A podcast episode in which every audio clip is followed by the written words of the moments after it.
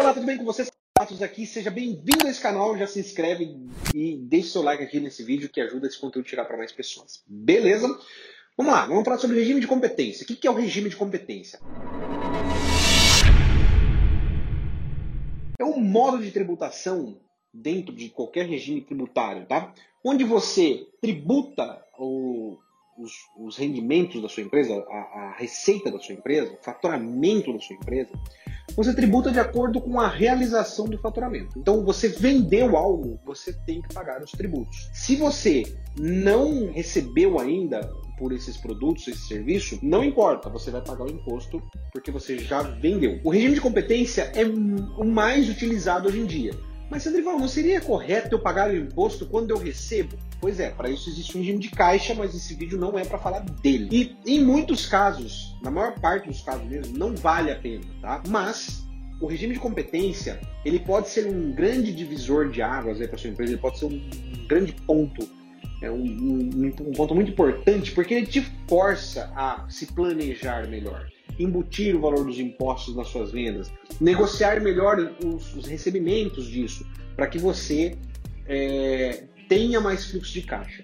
Então, veja só, como o regime de caixa você paga quando você recebe, você tende a ficar mais preguiçoso para planejar o recebimento, né? Porque você vai pagar imposto quando você receber. Mas o regime de competência já te força ao contrário.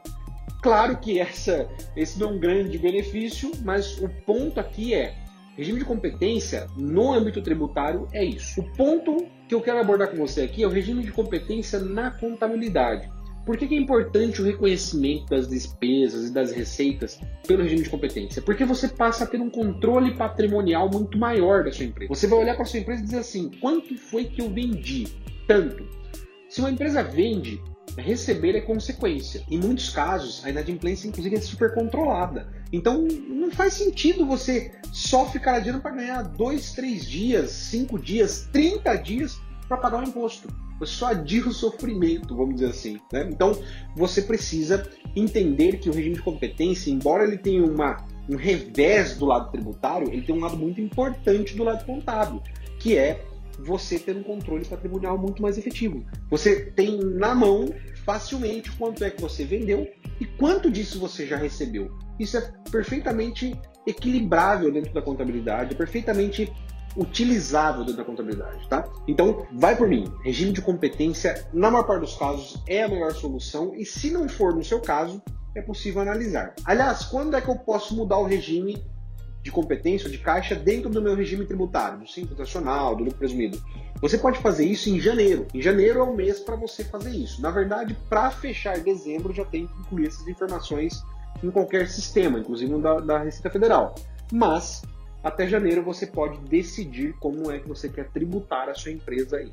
Mas, minha dica, até 31 de dezembro, decida isso coloque em prática. Não perca os próximos vídeos, se inscreve no canal se você não tiver inscrito e deixe seu like para esse conteúdo chegar para mais gente. Te vejo no próximo. Tchau, tchau.